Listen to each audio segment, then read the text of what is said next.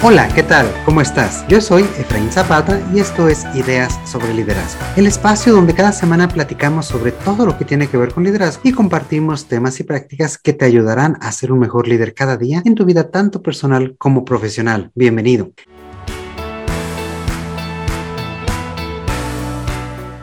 Esta semana continuamos con una charla entre amigos que queremos compartir contigo. Hoy tengo el gusto de tener virtualmente conmigo a Isa Ramos y Jorge Ríos. ¿Qué tal chicos? ¿Cómo están? Bien, Efra. Afortunadamente muy bien y con mucho gusto de estar aquí con ustedes. Y bueno, la semana pasada sin duda tocamos temas y puntos muy interesantes y, muy amplios. Y una de las cuestiones de los temas que salió eh, en la conversación anterior era esta parte de la flexibilidad, esta parte del trabajo a distancia que pues sin duda llegó para quedarse, ¿no? Sobre todo el trabajo flexible. Y me gustaría tal vez escuchar, Jorge, tú que tienes tanta experiencia en estos temas de manufactura, ¿cómo logran hacer el trabajo flexible y dar este tipo de oportunidades en un ambiente con, con este, colaboradores con un alto nivel de, de, operación, ¿no? Y, y, sobre todo que a lo mejor, como decían ustedes, nos ceñimos a esos paradigmas de es que no se puede, es que es difícil, es que pues mejor ya regresamos todos a como estaba antes, cuando pues en realidad la, la realidad ya cambió por completo, ¿no? Jorge, ¿cómo, ¿cómo ha sido tu experiencia en este sentido?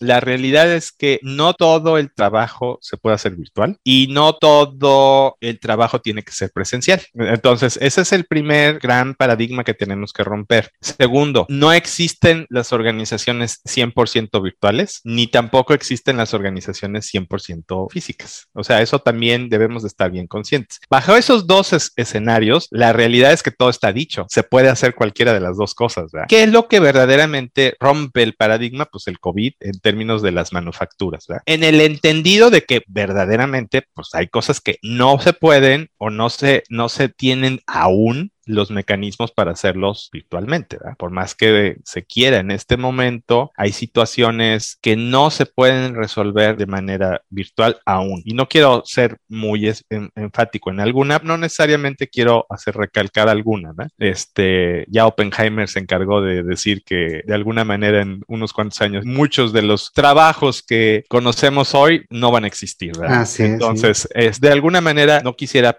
ser particular en alguno, pero ya tomando en cuenta nuestra realidad, lo primero que tuvimos que decir y romper el paradigma es que el líder o los líderes dijeron, sí, sí se puede. Vamos a ver cómo sí, porque el no ya lo teníamos. O sea, el no de manufactura era un given, sobre todo en cuestiones esenciales, ¿verdad? En las manufacturas donde la eh, actividad era esencial, no había manera de decir no vamos a continuar. Pero lo primero que establecimos es cómo sí. Y en el cómo sí empezaron las ideas, ¿no? Oye, no se puede 100%, pero ¿qué tal un día a la semana o dos días a la semana? O cuando tengas juntas, esas tómalas desde casa, ¿no? Porque todo mundo se reunía. O sea, ese es el, ese es el primer fundamento de, oye, y las reuniones, ¿qué tal que las tienes en casa en lugar de tenerlas acá? Y siempre todo mundo, aunque sea muy físico su trabajo, siempre tenía reuniones de planeación. En ese sentido, el, esas partes empezaron a flexibilizar, a flexibilizar y entonces, pues se vio como sí. Y entonces empezamos a decir, oye, vamos a hacer que todas tus reuniones sean en el día en el que te toca estar en casa, por ejemplo. Sonaba muy bonito, pero eso involucró hacer todo un mapeo de, decir cómo le hacemos para que el área de ingeniería, el área de mantenimiento, el área de producción tome ese día flexible. Un día por lo menos. Entonces, lo que tratamos de hacer es decir, bueno, si, si toda el área se toma un día flexible, eso me representa el 25% de mi población y quiere decir que, pues, por lo menos el 25% de la población va a estar fuera todos los días. No la misma persona, pero sí una persona, 25% de la, de la población fuera. Y eso jaló. Y te puedo decir que no nada más jaló, sino que además ahorró mucho dinero a las organizaciones porque más a pesar de lo que la gente tenía como paradigma, se empezaron a ahorrar muchos tiempos o sea, antes la clásica llegada al trabajo, ¿no? En el bueno de los casos, este, en ciudades como la tuya y la mía, donde tenemos millones de habitantes, nos, nos tardamos de media hora a una hora para llegar a nuestro trabajo, ¿verdad? Si bien nos va, de ida y de regreso. Entonces, ya de ida y de regreso te ahorras dos horas de tu trabajo, de tu vida, que finalmente se puede convertir en trabajo. Después, vamos a suponer que vives en la esquina de tu trabajo, que tienes la gran fortuna de vivir en la esquina de tu trabajo. Bueno, vamos a suponer eso. Ibas de una reunión en una sala a otra sala. Y en esa ida de una sala a otra sala, siempre o llegabas, te salías cinco minutos antes para llegar cinco minutos a la otra reunión y y ya van 10 minutos por cada una de tus reuniones. Y además, si te encontrabas a Juanito o a, o a Teresita o a la amiga que no habías visto dos o tres días, te sentabas a, echarte un cafecito antes de ir a la reunión, ¿verdad? Ese tipo de cosas, la verdad, suena muy chistosa, pero es improductividad. No te pagan, con todo respeto, para ir a echarte un cafecito, conversar con la persona que estás junto de la esquina y después llegar cinco minutos tarde a tu reunión. Esa es la manera que empezamos a convencer a las organizaciones de que servía esta, esta nueva modalidad. Entonces, el tema fue, primero, que sí se podía, o sea, ver cómo sí. Segundo, ver cómo mapeábamos las posiciones que sí se podían y qué posiciones se podían parcialmente y qué posiciones iba a estar en chino hacerlo. Y una vez que tuviéramos eso, lanzarlo como iniciativa y que los líderes enforzaran, obligaran a que sí se hiciera. Eso fue el tema fundamental de cómo en la manufactura sí jaló. No al 100% como en algunas instituciones donde se fueron prácticamente todos y se quedaron uno o dos personas, pero en la manufactura, por lo menos en nuestro caso, sí jaló.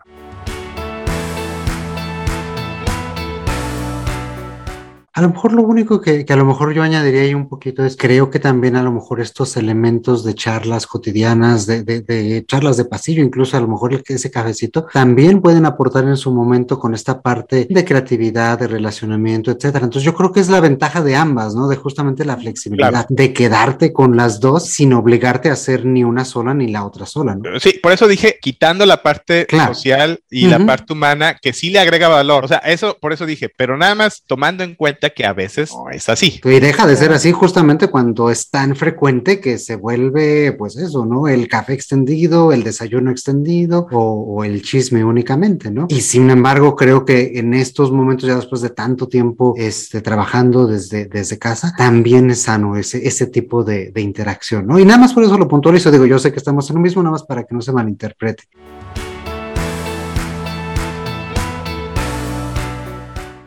Isda, tú, tú creo que tienes una experiencia bien diferente desde una perspectiva de una organización más de servicios, más, este, a lo mejor un poco, podríamos decir, más ad hoc para el trabajo flexible. ¿Cuál ha sido tu, tu experiencia en este sentido? Pues justo en eso pensaba cuando Jorge nos platicaba su experiencia, ¿no? Que aquí estamos en dos escenarios totalmente diferentes, les podemos compartir ambas experiencias, ¿no? Sí, pues en la organización nosotros, pues sí, la, el 100% de la gente pudo estar en su casa, o sea, se fue totalmente con su laptop a su casa. Sí hay más o menos un porcentaje alto, a lo mejor 45% de la organización que tiene que ver con la operación. ¿Qué quiere decir? Pues que supervisa las obras de la construcción de los edificios, que se encarga de los mantenimientos. Pues esa gente al principio, las primeras semanas, dos, tres semanas, a lo mejor cinco, estuvieron en su casa, pero obviamente no, no se pudo el 100% con el tiempo. Lo que hicieron fue generar roles para visitar los parques, para visitar los edificios. Y aquí es donde se abre también una, una, un parteaguas importante, ¿no? Cómo incorporar incorporamos, cómo innovamos con la que ya tenemos. Entonces lo que se empezó a hacer es a través del el uso de drones, por ejemplo, se empezó a hacer la supervisión de las obras, ¿no? Que a lo mejor lo pudimos haber hecho antes, pero como decía Jorge, pues este fue el escenario que nos empujó a hacer muchas cosas, ¿no? Entonces a través de drones se, fue, se visitó, digamos, entre comillas, los edificios, se supervisaron las obras, se dio la retroalimentación y seguimiento a los proyectos. Lo mismo cuando había algún tema en los edificios, si tengo una gotera, lo que sea, pues muchas fotografías, que fue intercambio ahí con, con los inquilinos, em,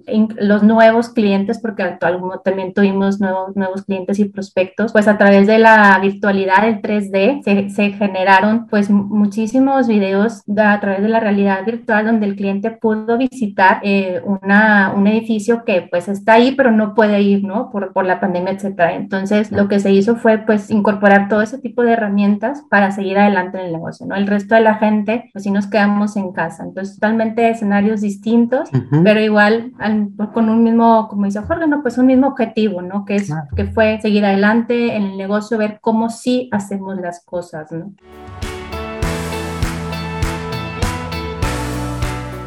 Y, y, volvemos al punto que decías en un inicio, ¿no? Muchas veces ya contamos con los medios, con la tecnología, con las herramientas. La cuestión es cómo le damos la vuelta para aprovecharlas en este momento y en este escenario, ¿cierto? Ese fue nuestro caso. ¿Qué le dirían? Porque yo todavía me he encontrado muchas personas, muchos este, directores de organizaciones que en serio están ya muy expectantes por regresar, ya están diciendo todos este, de vuelta a la oficina, todo como era antes. Este, ¿Qué le dirían a, a ese tipo de, de, de personas, desde esta perspectiva, sobre todo ustedes como expertos en recursos humanos? Pues esa sería una de las cosas, que exactamente igual que antes, no, no creo que vaya a pasar, es muy difícil. La gente, el mundo ha cambiado, nosotros hemos cambiado incluso en, el transcurso de los meses, nos hemos adaptado, hemos buscado nuevas formas de hacer las cosas, desde las entrevistas de trabajo, las retroalimentaciones de la evaluación del desempeño, en fin, en cantidad. ¿Qué más le diríamos? ¿Cuál es el objetivo de volver, a, entre comillas, a lo de antes? ¿Para qué quieres regresar? Yo le haría esa pregunta, ¿no? O sea, ¿qué no tienes que sí tendría a la hora de, de volver, ¿no? A la oficina. Y, y, yo creo que haciendo eco de lo, y totalmente de acuerdo con lo que dice Isa, o sea, el regresar nada más porque te quiero ver, eso sí, eso es totalmente inútil. Ajá. O sea, no, no sirve de nada. El, a ver, ¿para qué voy a regresar? ¿Y cómo voy a regresar? ¿Y a dónde voy a regresar? ¿Y cómo voy a convencer a la gente para que regrese? Eh? Porque ese es el gran challenge ahorita. O sea, así como te lo digo desde el punto de vista de manufactura, también hay áreas completitas de mi organización que no han venido en dos años. Y aquí el reto no es que regresen, porque los podemos, entre comillas, obligar. El reto es qué les estoy ofreciendo para que regresen. ¿verdad? Y no estoy ¿Y ¿Cuánto tiempo se van a quedar si regresan? Eh, ¿no? Exacto, les... y, exacto, exacto. Si los obligo, si los obligo, lo más seguro es que renuncien. Sí, claro, totalmente. Mira, nosotros eh, acabamos de hacer una encuesta de eso esa, y nadie contestó que quería volver a lo de. Nadie. Nadie. Claro.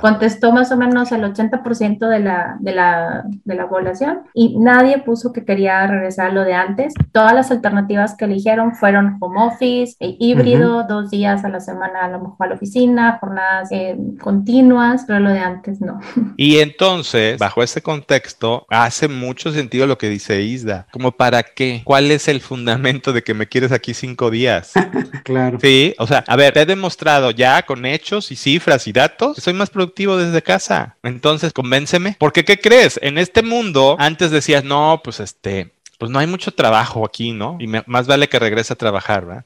¿Y qué crees? Que pues ahora el mundo es su campo de trabajo, porque si no me aceptas acá, hay otro lugar en, un, en algún lugar del mundo que sí va a aceptar la manera en la que quiero trabajar. Ya no es, ya no es México, Monterrey, Guadalajara, donde hay gran cantidad de trabajo. No, puedo estar viviendo en Timbuktu y estar empleado en una fábrica que, que está en México, Guadalajara, Monterrey, y soy el mejor talento que te puedes encontrar en el mundo. Ese es el tema fundamental, como para qué. Ya no hay fronteras. Ya no hay fronteras, ya no hay fronteras ni físicas ni, ni, ni, ni de ningún otro contexto. Y por lo tanto, entonces, ¿por qué sí te tendría que ver? Pero vuelvo al mismo pensamiento que dije inicialmente. Somos seres sociales y como seres sociales crecemos cuando tenemos contacto físico. Eso es lo que nos ha hecho como humanidad ser la especie que ha prevalecido. Entonces, en ese sentido, ¿para qué sí me voy a reunir con una persona? Y ahí es donde reside eh, el valor de por qué sí juntarnos.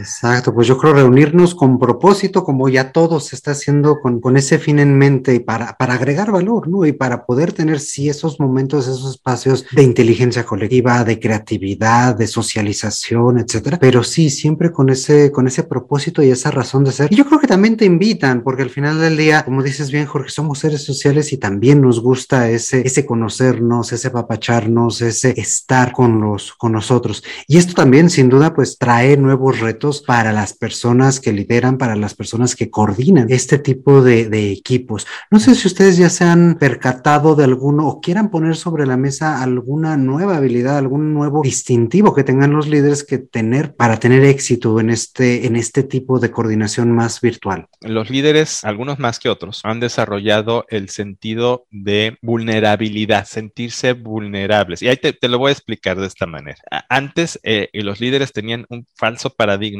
de decir, no, yo no puedo, yo no puedo demostrar cierto eh, sentimiento, no puedo demostrar afecto o no puedo demostrar interés por una persona porque si no va a pasar algo diferente de lo que no quiero. Y tenían hasta una especie, algunos, de código de conducta de respetar ciertas barreras. La realidad es que los mejores líderes que conozco hoy por hoy son líderes que demuestran su cariño por la gente. Te quiero en mi organización y, me, y no te dicen te amo ni nada. No, no, no, no, porque puede tener otras connotaciones, pero a lo que me refiero es que tengo un interés genuino por saber cómo estás. Ese tipo de cosas es una habilidad que los líderes hoy por hoy han desarrollado y ya no tienen empacho en decir de decir, ¿cómo estás? ¿Cómo te sientes? Me interesa saber cómo estás. Me interesa saber que estás bien. No, no te hablé para otra cosa más que para saber que estás bien y para saber cómo te fue en la escuela de tus hijos o para saber si, cómo salió todo con la enfermedad que me dijiste. O sea, para ese tipo de comportamientos lo he visto más en los líderes hoy por hoy. Y creo que es una habilidad que se desarrolló rápido y, y bien, como todo. A veces no tanto en algunas personas, pero creo que más. ¿verdad? Y tiene todo el sentido del mundo, porque ahora sí que desglosando las cosas, ¿no? De seres sociales, somos seres también emocionales. Y en la medida en que esa emoción la podamos compartir con las personas que nos rodean, empezando pues con el equipo de trabajo, ¿no? Es ahí donde podemos también empatar y comunicarnos a un nivel mucho, pero mucho más profundo que nos permite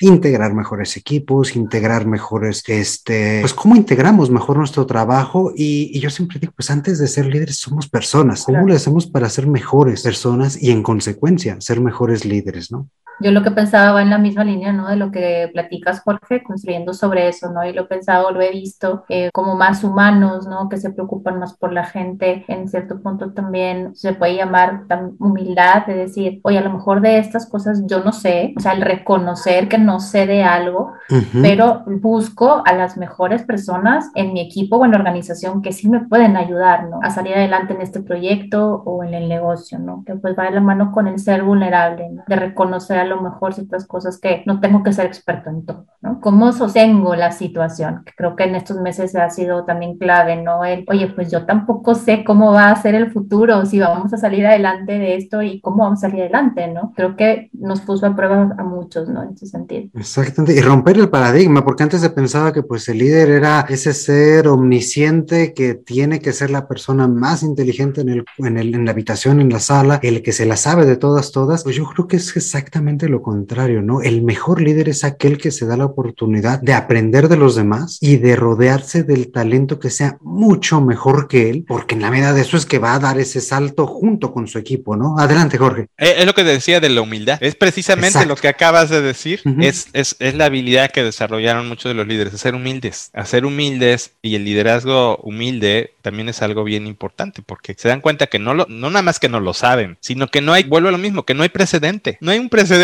como para decir es que esto se resuelve así. Y en esa situación y cuando se vieron envueltos en esos, es un golpe a la humildad, ¿verdad? Es un golpe al ego, vamos a llamarlo. Y es un, y entonces decir, no sé cómo hacerlo. Es más, no estoy ni preparado para hacerlo. ¿Qué ideas tiene equipo? Equipo, díganme qué hacemos, porque no tenemos la solución. Ahí es un acto de humildad, reconocer que no sé cómo hacerle y que el equipo es más fuerte y, y que en equipo vamos a resolver el problema. Ahí reside esa parte de humildad uh -huh. que te estoy diciendo y que, y que verdaderamente, pues muchos líderes han potencializado y han aprendido a hacer muy bien.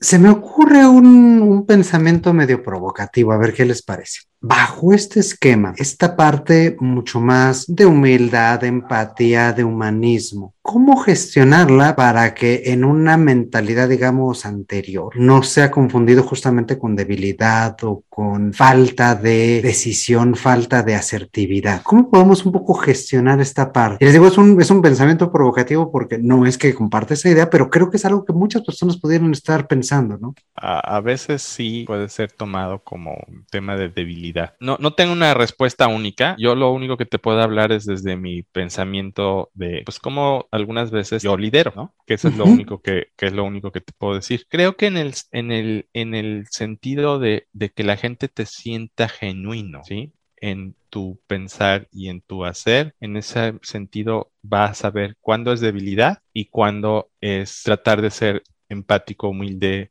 interesado en la persona. Eh, creo que es una cuestión de confianza, eh, Efra, y aquí en el más sentido estricto de la palabra de cuál es tu historia detrás de todo tu comportamiento y de situaciones, ¿no? Que, se han, que han prevalecido. En el momento en el que te ven como esa persona que consistentemente ves por las personas y, y sacas lo mejor de ellas, te saben que la humildad es parte de tus fortalezas. Cuando te ven que esa sensación de no saber qué hacer se vuelve en falta de resultados, en falta de, compromisos, etcétera, e, eso se vuelve, la gente se da cuenta que es una debilidad, tu, comportamiento es una debilidad. Entonces yo, yo creo que parte del éxito de saber distinguir entre cómo, cuando es una persona que es humilde en su esencia y cuando es una persona que es débil en su esencia, tiene que ver mucho con su historial de cumplimiento y, su, y las veces en las que ha dado resultado ante circunstancias adversas. Y la confianza, ¿no? Lo que comentas, ¿no, Jorge?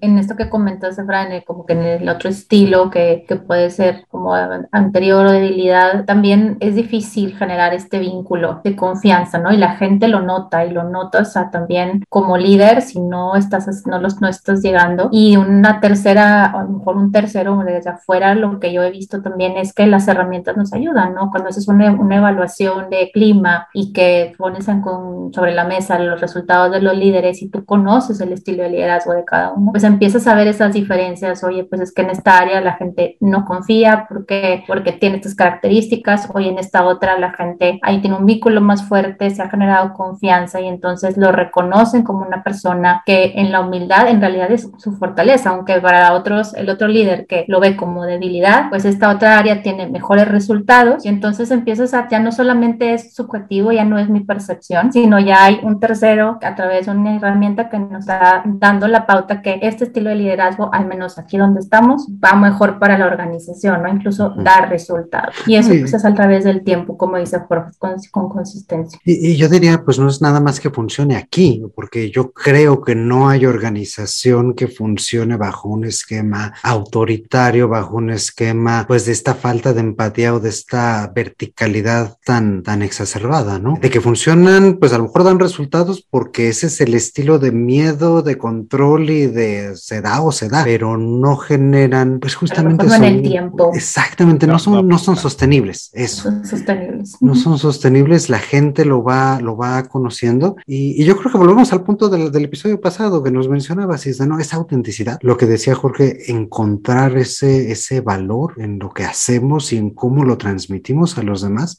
y cómo pues todas esta, todo este sentido humano nos lleva realmente a resultados. Yo creo que eh, esa es la parte que también tenemos que darnos cuenta que es tan importante el qué como el cómo, ¿no?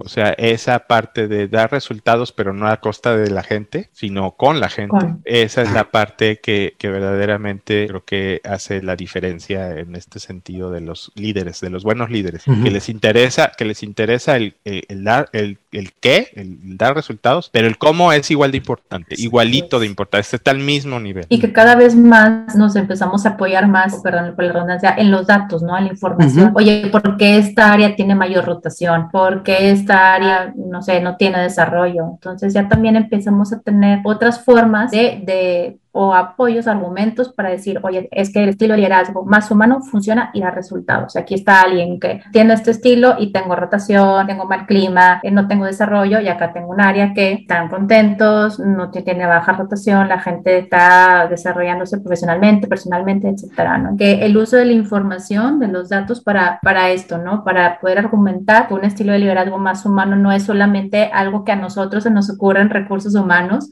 sino que es algo que realmente funcionan.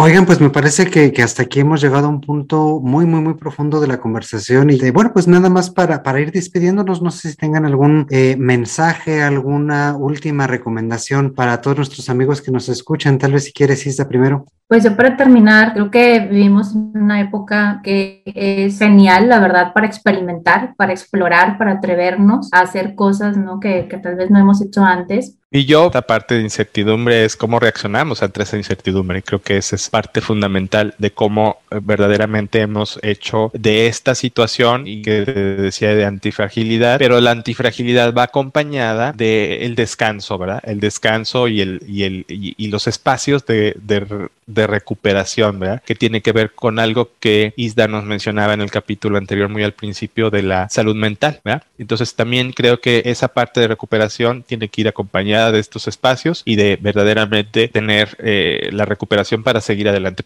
Oye, Jorge, y antes de irnos nada más, se me quedaste pendiente una, una respuesta. esa es la pregunta que nos gusta hacer a todos los invitados y esta es, si pudieras regresar tal vez 5 o 10 años en el tiempo y darte a ti mismo un consejo sobre liderazgo, ¿cuál sería este? Pues mira, yo lo primero que te diría es atrévete a hacerlo, ¿verdad? O sea, Jorge, este, eso que tenías miedo, hazlo. Entonces yo creo que en general, esa parte de, experimentar, de equivocarse y darse el lujo de equivocarse y recuperarse y aprender, eso es algo que haría yo más veces, sinceramente. Creo que ese es mi consejo que yo daría. Atrévanse a experimentar cosas nuevas sin miedo a, a, fallar, porque la falla no es, no es una falla en sí hasta que deja de ser un aprendizaje. Cuando se vuelve un aprendizaje, entonces no fallaste, sino fuiste exitoso. Pues muy bien, muy buen pensamiento para, para cerrar este, este episodio del día de hoy. Y pues una vez más, muchísimas, muchísimas gracias a los dos por aceptar esta invitación y por esta gran conversación.